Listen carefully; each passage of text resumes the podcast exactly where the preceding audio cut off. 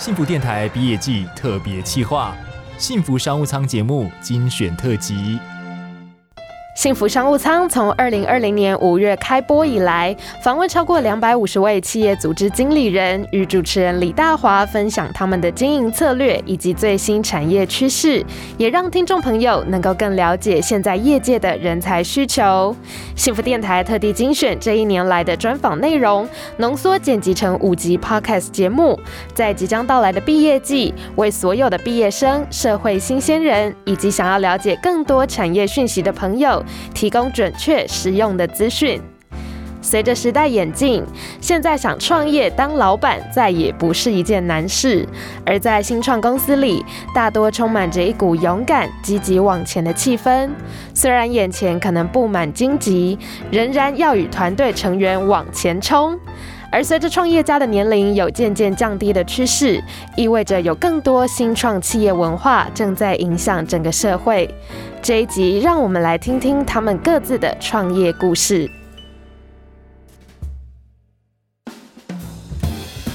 身为九把刀在交大读书时的室友叶建汉的经历也与他一样丰富，从互联网开始做起，也创业过好几次。最后，因为品尝到一杯咖啡的美好，让他毅然决然创立家用咖啡机品牌 iDrip，结合 AI 科技，让每个人在家都能喝到精品咖啡。或许正是这样的人格特质，让叶建汉在遇到生活中的每个问题时，会竭尽所能找到解决办法，甚至因此创业。后来的确有一两个咖啡厅可以找到我要的味道，但是离我家太远。哦，然后你又不可能鼓励他去开一家连锁在自己家附近或办公室附近，嗯哼，对，但那时候就觉得这个不便利真的蛮麻烦的。那结论是什么？我就放弃喝咖啡了嘛。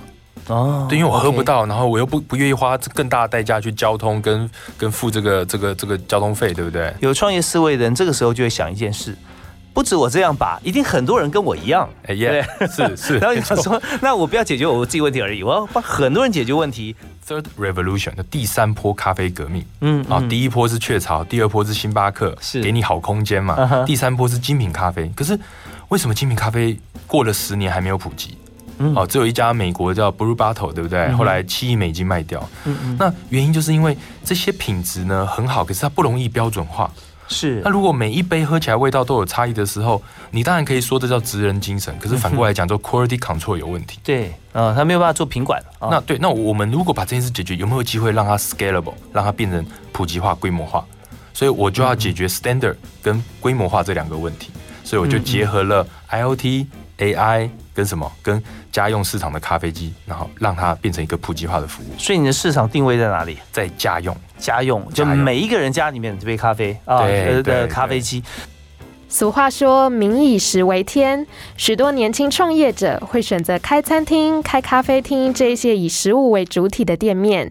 但是陈义瑞所创立的共主生活实验室却有一点点不同，在这里食物反而变为配角，人与人之间的交流才是重点。共主生活实验室强调无菜单共煮。报名者可以自己带食材去烹煮，所以吸引了许多单身男女参加。在聊天互动的过程当中，更认识对方。虽然今年受到疫情影响，线下活动大多取消，但是他们仍然期待未来能够推广轻盈共煮，也就是让青少年和长辈们能够跨越世代鸿沟，有更多交流的可能。其实我们目前的活动的招生啊，全部都是透过网络来的，所以其实可想而知，我们的 TA 是在二十五到四十岁的年轻人，然后就熟悉网络、熟悉网络操作的年轻人，而且有很大一个特质是，几乎他们都单身。哦。OK，那是不是就是你所投投投递的这个网站，或者说你的广告本身就是诉求单身聚会？其实一开始我并没有诉求单身聚会，一开始就是单纯只只就是就是办活动，也没有想那么多。然后经过统计之后，发现说哦，原来这些来人都单身。好，我们现在创意产业管理在英国学的，对。那你要做很多 survey 了，对。你怎么统计出来呢？因为就每一次的活动，因为其实我们的活动都很小场，我们的活动大概少则大概六个人。嗯，然后多的话顶多十个人。OK，对，所以其实每一场的活动，我跟顾客的交流是很多的。嗯嗯，对，所以一开始我们共煮真的单纯就是大家煮饭，我也不限定年龄层，也不限定性别，大家都可以来。所以前几批客户是怎么来的呢？一样就是就是网络上来的。你在做哪几个平台的行销？我呃，主要都是透过 Facebook。Facebook 对，然后在一开始当然最早是先从自己的朋友开始嘛，然后再朋友介绍朋友来，然后慢慢在 Facebook，就是因为一开始我办这个活动的费用非常便宜。因为我是利用自己家里的空间哦，所以其实对那时候没有房租的问题，所以那时候一个人只收三百块钱，因为太便宜了，根本就不需要下广告，大家就自己跑来。现三百块到那里去聚餐，不需要掏出三百块，对啊？那你三百块可以想呃呃，就是吃的餐点有哪些？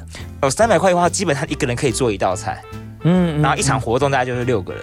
所以那时候活动几乎都不用宣传，反正就是放着就会有人来报名了。是对，所以就很单纯、很轻松，也不也不也很少下广告。那时候一年，那时候半年下来，可能广告费才两三千块，就非常少。我相信你绝对对于这样子的一个事情充满了热情，你自己也乐在其中，对不对？对对，就就就觉得好玩。但是也经过这样的训练之后，就发现说，哦，原来来的人有很大一部分是单身族群。哦，好，所以所以开始来找到这个呃自己的主要的 TA 啊，target audience。除了实现自己的梦想之外，也有部分创业家的创业契机是为了实现正义。像是鲜乳坊的创办人龚建家，从兽医系毕业之后，因为不忍心看见洛农得不到应有的报酬，又因为台湾长期存在牧场二代接班、缺乏技术人员以及工时不固定等问题，所以他决心投入牧场管理，改变现有环境，也改变洛农和消费者的观念，追求。求鲜乳真正的高品质哦，那只是说，因为牧场的环境，因为牛是呃，第一个它三百六十五天都要挤奶，是哦，然后呃，所以呃，过往其实在一个呃比较小型的牧场，他们都是家庭饲养，嗯，所以他们的人员并不会，就是都是准备刚刚好的人员。小型在几头牛？呃，小型大概是两两三百头牛。就是家庭户这样饲养，对。那对照国外动辄几千几万头，我们其实台湾算是比较是那种家庭型对精致型饲养的。那在这个饲养的规模底下，其实呃过去其实在一些轮班机制上面就没有办法多预备一些人力专门做轮班，所以在休假状态之下，其实以前的牧场的呃休假天数是比较少的。就算呃他的呃待遇很不错，但是他的呃职场的状态就比较偏向这样。那第二个是因为牛呃每一天早上大概都四五点就要。起床准备挤奶了，嗯对，所以对于很多尤其年轻人来说，可以很晚睡，但是很难很早起，而且是每一天日复一日都要这么早起的时候。呃，举例来说，好像呃，假设有个牧场，它很常会有牛，呃呃滑倒。嗯，那他脚蹄就很常会受伤。好，那哎，我们在帮他治疗这脚蹄问题，可能呃帮他治疗好了，哎，怎么一个礼拜后又有牛受伤了？好，那就有可能是因为呃这这些牛可能普遍全部都是在水泥地上生活，他们的蓄舍的土地是水泥地。好，那这些牛其实它应该是铺在这种专门有牛设计的防滑的橡胶软垫，好，就是给牛在上面呃走的话，其实对牛的脚是一个缓冲，然后也不容易滑倒。好，那为什么他不去铺这件事情？可能是因为这样的呃设备可能动辄是三四百万五六百万哇，那它可能比买那个土地的成本还更高。我举个例子来说，像呃云林地区一平的农地可能是两千块，但是这样的软垫一平要六千块。所以等于是他买土地还要花三倍的钱买软垫，对，那那这个就如果你没有给农民一个好的收入，或者说让农民知道他其实应该从设备上去做改变，那这个疾病就会不断的发生。OK，所以要刚从这个根本的议题开始想说，怎么样对牛好，那呃怎么样能够负担得起？是，所以它是一层一层的一些呃环环相扣的一些机制吧。是，没错。所以最终源头就是说，你要赚到足够的钱来改善牛舍，牛才会好嘛。对，因为我们就兽医的角角度来看，就让牛它全。身上下，他都好，获得很好的运动啊，都有。对，所以就要创造市场，对，创造市场的价值跟价格。是，所以呢，我想说，用一个新的商业模式，给农民最高的收购价格。但是这个产品一定要跟市面上是非常不一样的，做区隔了。对，要做区隔，他才有机会给农民这样的一个回馈了。OK，在台湾众多的新创事业体当中，可能多半以网络科技为发展方向，鲜少人会以传统产业出发。但是青鸟书店的创办人兼执行长蔡瑞山却以书本的温度为其卖点，希望提供读者不一样的阅读空间以及译文场所。而蔡瑞山从电视媒体跨足书店的创业历程，也和一次戏剧田野调查有关，从此投入创业的行列。啊，在。一个机会下，哦，后来跟了我一个前老板，叫做苏丽妹。那苏丽妹是算是三立很重要的一个优质戏剧的推手。那她当时呢，哦，刚好有一个戏剧计划，叫做巷弄里的那家书店。嗯，那这个戏剧计划，它是结合就全台湾要去做田野调查，调田野调查台湾的独立书店的美好的温度。那其实我就是在跟着田野调查的那个过程当中。爱上书店这个行业，但是万事起头难，从来没有创业经验的蔡瑞山，面临凡事得自己来、自己解决的困难，包括财务、人事管理等等。不过在几年的奔走之下，让他也顺利理出一番头绪，奠定书店的运作模式。透过整合行销，能够迅速拓展据点。而他也和我们分享了最近书店的人才需求。是，我觉得因为以以以往我们就是可能在大大公司底下工作，现金流基本上交给财务部，你不用去思考所谓的票期转换，这对我来说是另一门学问。上面副总顶着嘛？啊，对。副总 然后反正遇到什么事情，老板去盖个章，然后去抵押一下，可能钱就进来了。所以你很难想象所谓要找七家银行贷款是什么样的一个形式。当然我是没有这么严重啊，我大概也还还蛮幸运的，就哦你一。意识到这个问题，就是现金流，然后赶快想办法，就是用既有的品牌去银行做贷款。当然，那个流程是有点复杂，也是从头学起。中，因为它其实书店是一个传统的行业，因为它的感觉是比较比较呃过去式的，很多人会这样想。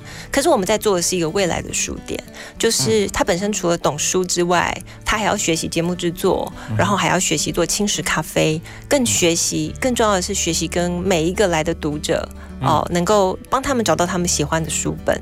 所以从策展到策划到哦，最后变成一个哦，就是朋友的角色。我觉得中间的转换真的是考验一个人的全方位的特质。在这一集的精选当中，欧阳思晴 Amy 是最年轻的创业者，在她的身上，我们听不到一丝的畏惧，只能感受到她满满的热忱。毕业于化妆品相关科系，Amy 在二十岁就创立自己的网拍，进而转为替客人打理彩妆造型，最后更创立了邦尼路易这一家以婚纱为主的公司。不过，他们不仅限于设计礼服、拍婚纱照，还包括替艺人明星设计形象等等。而年轻老板常常遇到的创业难关，除了金流之外，还有可能被员工或客户质疑能力。所以，Amy 用行动证明，她可以达到每一位客人心中最完美的样子。我觉得最困难的地方就是在，嗯。面对不一样的客人，可能因为美是很主观的，嗯，所以其实你即使你觉得你把它做得很好，但是客人不一定满意，或者是不一定会习惯自己上妆后的样子。那我们要怎么样说服客人？要怎么样，呃，完成他心中所想的样子？我觉得这是最困难的。那很多造型师其实呢，呃，在跟客人沟通的时候都不会跟客人见面，甚至是在签约的时候也是线上签约。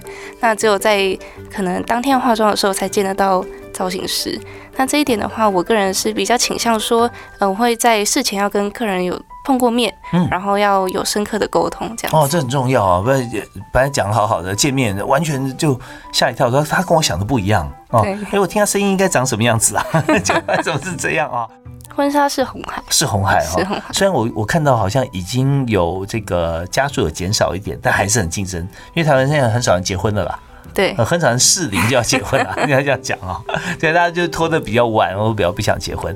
好，那怎么样把这个红海经营成蓝海呢？其实，嗯，我一直在积极的，就是不要，呃，局限在说，嗯，婚纱礼服或是拍摄只能结婚的时候才能使用。当我们遇到，呃，需求量减少的时候，我们要努力的去创造新的需求。嗯，对，所以像，嗯，我们有一些其他的商业合作，或者是。嗯，像呃前一阵子，去年我们有跟一个作家合作，然后呃合作出书的部分，那我们就帮他打理他的形象，然后在他出席就是各种场合的时候，可以呃协助他礼服的设计，还有一些形象的一些建议，这样子。嗯，所以就是把婚纱摄影礼服公司，把它用多元化、多角化的方式来经营。是。在疫情期间，许多电商业的业绩反而逆势成长。消费者透过网购来减少到实体店面购物接触的机会，而业者也能透过这种线上消费的模式来减低部分店面人事成本。但是，你可曾想过，在运送货物的过程当中，消耗了多少包材资源呢？有鉴于过往做网拍的经验，叶德伟想要转变这样子的现况，于是创立了配客家这项服务平台，并希望将电商环境变得更加环保，才能有永续发展的可能。而平台的运作模式是配客家出租可以循环利用的包材给电商业者。出货之后交给消费者，消费者再到合作店家归还包材，像是餐厅、咖啡店都是可以归还的据点，也能获得店家的优惠。最后物流业者收回包装之后，再加以清洗送回配客家。虽然这样子的运作模式已经成型，但还是需要一段时间来检验市场的接受程度。因为其实我们包材会经过于电商、物流和消费者，然后最后回来我们身上。但每一个阶段，每个人使用的点不太一样。对电商来讲，它是好包装，而且对物流来讲是好运送。但电商好包装跟物流好运送，有可能是中间是冲突的。嗯嗯嗯，对对，好包装就是很快的包装起来，但是发觉说那么大它不好带。对对对，它它保护的很好，就一个箱子丢进去，然后一封就好了嘛。对对，但是它。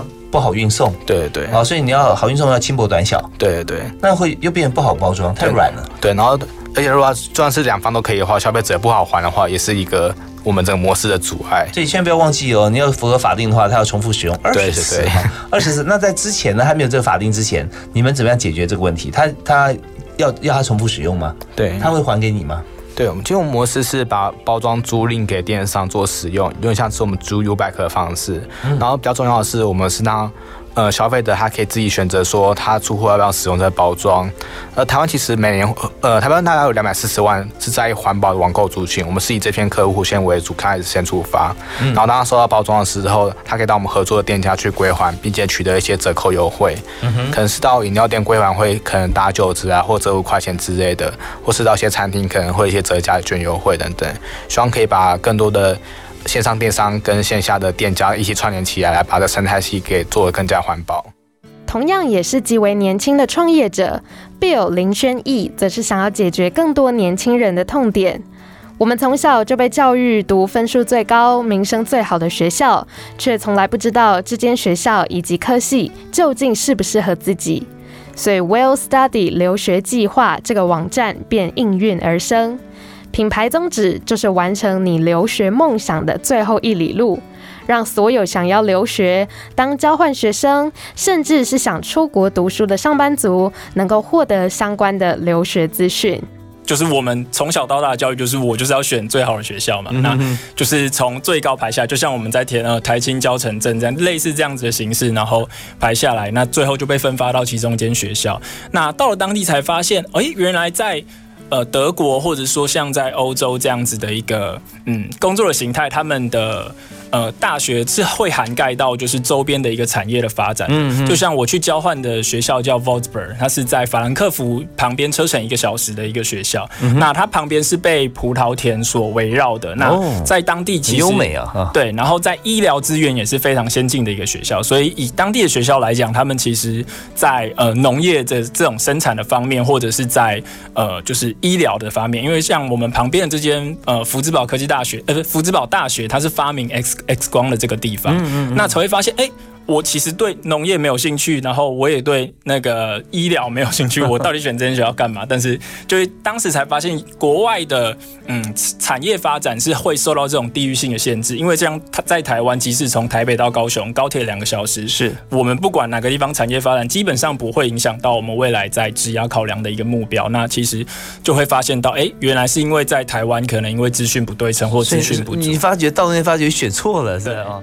第一个问题一定非常的简单，就是大家一定会问说，哎，我要准备多少钱我才能留学？因为这很重要。对这件留学这件事情，过去在台湾的标签化，就它好像是一个精英阶级才能去做的事情，然后大家往往会把它贴上的标签就是，哎，就是洗学历或者是有钱人才能去做的一件事情，所以大家一定会觉得说，哎，那我是不是例如户头没有个一百万，我没办法去做这件事情？这样子也导致很多人可能在查资料的过程中他就放弃了。所以大家第一个来问的可能会是这个问题。那第二个大家会来问的问题就是像刚刚大华哥有提到，就是在食衣住行的这个部分，因为到海外的学习，它其实只是你总生活时间的一半而已，另外还有一半的时间，你要怎么样去处理这些民生相关的服务，这也是一个问题。所以我们有一些呃工具化的文章，它可以在网站上其实是很大幅度的呃可以帮同学节省掉他们百分之八十在要零碎的去收集掉这些资料的时间。那第三个，哎，其实又回到第一个阴影，就是钱的问题。我在毕业在当地就业，我到底能赚多少钱？因为大家很喜欢算 ROI 投资报酬率嘛，我想要知道我现在投入进去多少钱，然后我毕业的可能呃五到十年内，我有没有办法把这笔钱哎就是存回来，或者是我可以有几倍的效益来去决定我现在要不要留学。而 Bill 林轩逸也很鼓励所有同事自由发言，发表自己的看法，这是在现今的新创网络平台非常常见的工作模式。工作伙伴之间就像一个同甘共苦的团队，可以一起为公司带来更多收益。呃，像我们现在的，因为就应应那个 work from home 这一点，其实我们员工在第一批招聘的时候，我们就是采可以全远端，就是你完全不想进公司上班也是可以的。所以我通常会很 care 员工的一点是，他会不会自己对于自己在做的事情提出新的观点，而不是我交代他做什么事情，或者是大家这个周末讨论说我们要做什么事情，他做完了他就完全不会给同仁想法。哦，那他什么什么样方式跟你沟通呢？因为他有一些新的想法，怎么样让你知道呢？呃，例如。他们会去看，哎，我们的可能是敬业或者是一些相关的产业报道，看到什么样新的资讯，他可能会提出来说，哎，我在我现在做的呃项目里面，哎，会不会加入这个元素？然后我们下个礼拜或许来做一个 A/B test 试试看会不会更好。他不会非常的呃强迫大家要接受他的想法，但是他会提出一个新的概念，然后让大家可以一起来 brainstorming。是会议的时候吗？是哦，所以会议时候开放大家发言了。是，那你们开会怎么开？我们开会就是，哎，我们会每个人都有自己发言的时间，就是我其实也不喜欢都是我在讲话这样子，我就希望每个人都可以针对哎大家各自的业务去发表看法，然后都是鼓励自由发言的这样子。OK，好，那这方面在新创公司里面，其实就是营造一个大家呃勇于提案啊，勇于发言，勇于改进啊。那至于说呃在管理方面，你怎么样去做呢？因为其实我在我们团队来讲，我我年纪是最小的，我的伙伴们的年纪 或者工作年资其实都长我非常多，所以我在管理的方面，其实我基本上也是在学习。那我只是因为我过去刚好在呃美国的新创有工作经验，所以我把在新创学到的一个工作的形态跟大家分享，以及我大概知道，嗯，我觉得我自己最擅长的一个事情，应该是我。呃，会试着去看看怎么样把每个人的潜能发挥到最大，然后让大家可以在自己的工作得到成就感的这个部分，就是我管理的一个呃原则。OK，这也是你说在美国呃新创公司里面最学到最多的。而说到结合网络科技，能够将传统行销手法结合大数据分析或是数位行销，或许都能为品牌找到一线生机。在命理星座运势上，我们看到了国师唐启阳积极拍摄影片、录制 podcast 节目，来吸引更多在网络上的乐听众。而命理老师简少年也是如此。他在二零一五年创立了结合大数据人脸辨识系统与算命服务的新创公司，以 B to B 的服务来替更多企业打造更多曝光机会或是娱乐话题。即便如此，他也说，就算科技进步的再快，算命本身隐含的温度可是一点都不能少，要让使用者感受到近乎真实的算命体验。我很小就开始，我十五岁就开始研究，那时候就是想知道说，一班上那些女生谁有机会跟我在一起，对，充满了憧憬啊，幻想，对对，是被荷尔蒙冲脑的一个是一个年纪嘛，对。OK，那那时候班上你收集所有女生的生辰八字，是吧？对，但是不能只是女。生怕被发现嘛，所以 男生也要一起收集，但只看女生。OK，所以男生找你说，哎，还还没好，还没用出来。女生找的话，你就看看这个八字跟我合不合。是是是。OK，所以这件事情是一个契机了啊。对。那你收集到以后，你是用当时是用什么样的书或什么样方式来排呢？哇，那个时代是用紫微斗数。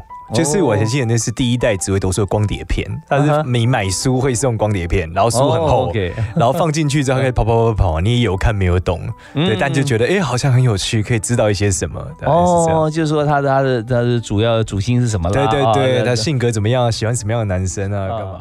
其实我们比较看到比较传统的公司，就是他把这个这个一些公式放到演算法里面，然后让这个用户可以直接去点嘛，输入生辰八字，然后开始得到一份报告。是。那我们公司开始在这个基础上做了一些延伸，说我们用新的技术嘛，例如说我们用面向这个技术，结合人脸识别，还让 AI 去学习，是，然后去模拟，就是说，哎，到底面向是一般是怎么看人的？嗯嗯。那在这个技术底下的时候，我们其实做更多 B to B 的生意，所以我们的公司其实严格说起来。在 B to B 的发展上比 B to C 的多，就是我们去啊把这个面向这件 AI 这件事娱乐化。然后我们去赋能，就是你的这个企业，它可以有一个帮用户看面相的一个娱乐功能。嗯，然后通过这个娱乐功能，它会有点准嘛，但它又带有娱乐的效果。你可以再延伸去推导说你要推荐什么，例如说我们可能跟呃大陆上市公司蘑菇街合作，他就说扫他的面相之后推荐他就是适合买什么东西。那用户看着觉得自己有点准，之后又被你推荐这个，他就觉得又多了一个买的理由。那如如果如果推荐你买的话，给你的折扣会不会？对，会啊会，就是说因为你更适合这个嘛，所以给你一个。积分什么兑换啊，干嘛的？所以他就开始变得比较娱乐，然后让你的这个啊，任何的我公司都可以网站，你不用是个算命网站，你就可以有一个有趣的算命功能。这主要是我们做比较多的。这毕竟是一个服务人的服务，因为我是互联网网网络创业出身嘛，嗯，所以我们很多东西从科技的角度去想，嗯。可是你会发现说，算命这个行业其实本质上，它就算在科技界面来看，它还是需要温度。所以我们就开始做了很多很多的调整。举例我刚刚讲的，就是说人脸识别技术可能在零点几秒就已经算完答案了。嗯嗯，但我就会做一个很炫动画，然后分个十几秒，告诉你我在分析，再给你答案。你就会觉得满意度比较高，你会觉得它比较准。对，它甚至有一次是这样，就是我们以前给答案的时候都是给文字嘛。嗯，有一次我就把所有文字都语音念了，然后我们让电脑组合语我的语音给你。嗯嗯，就我们发现用户满意度提升了百分之三十，但是内容一模一样，他就觉得这比较准。哦，就是说他比较细致啊，就我用嘴巴念，他就觉得比较准；用写字给他，他觉得没那么准。OK，我们发现任何的服务啊，包含了实体的服务，其实重点是在一个过程。对对对，但是体验很重要。对，体验很重要。如果每个人都愿意捐献自己百分之五的专业与时间，或许这个社会会有一些不同。这是百分之五 Design Action 社会设计平台的创办理念。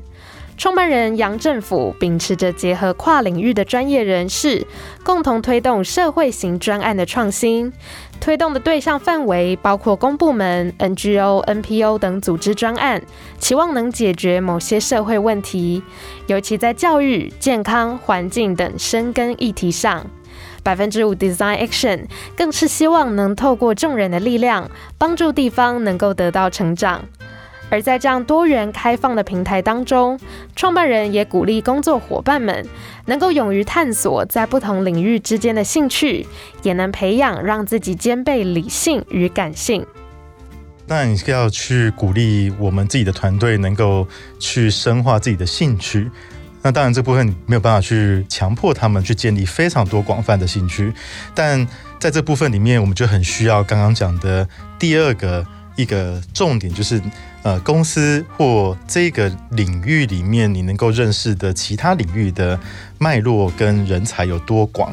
你用系统化的方式去联联系这些人才吗？然后第二个部分是我们还是觉得在现阶段有太多需要大量阅读的需求。嗯，我们今天透过很多的一些数位化的平台，实际上好像我们人类在学习的速度上面还是很慢的。嗯，但怎么样能够？跟系统，跟很多的，现在还有很多人读书给你听等等。其实这个部分怎么样能够累积这种很小很小的？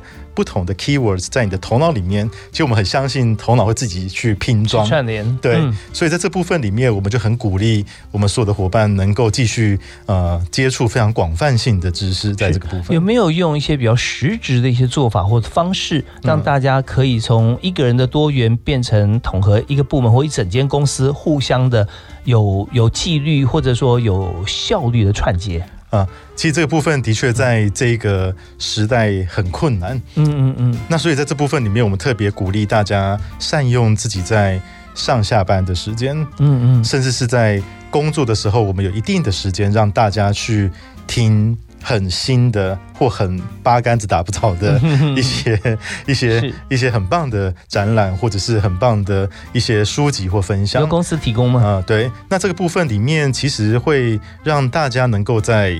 呃，公司的工作除了能够得到一定的一个喘息之外，我们也很期待，甚至我们还会在每个月带大家去运动。其实在这部分里面，一起去打 boxing，去攀岩。是是是。其实在这部分里面，我们也觉得接触运动、接触自然是一个很好的另外一个渠道。所以在你的头脑里面，在非常紧绷跟。在很放松之下，能够有机会沉淀，跟有机会让过去所很零散所接触的很多各个面向有一个交融的机会。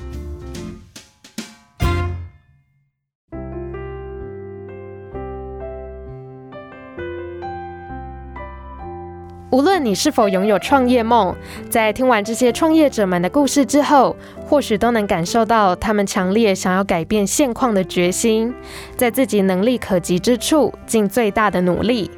这当中有最大宗的餐饮业、网络科技业，也有与社会永续发展相关的社会企业。种类虽然多元，但是新创精神都是相似的，以新的企业文化、营运模式去创造更多商机。期待未来这些新创公司能带领大家看见更多不一样的风景。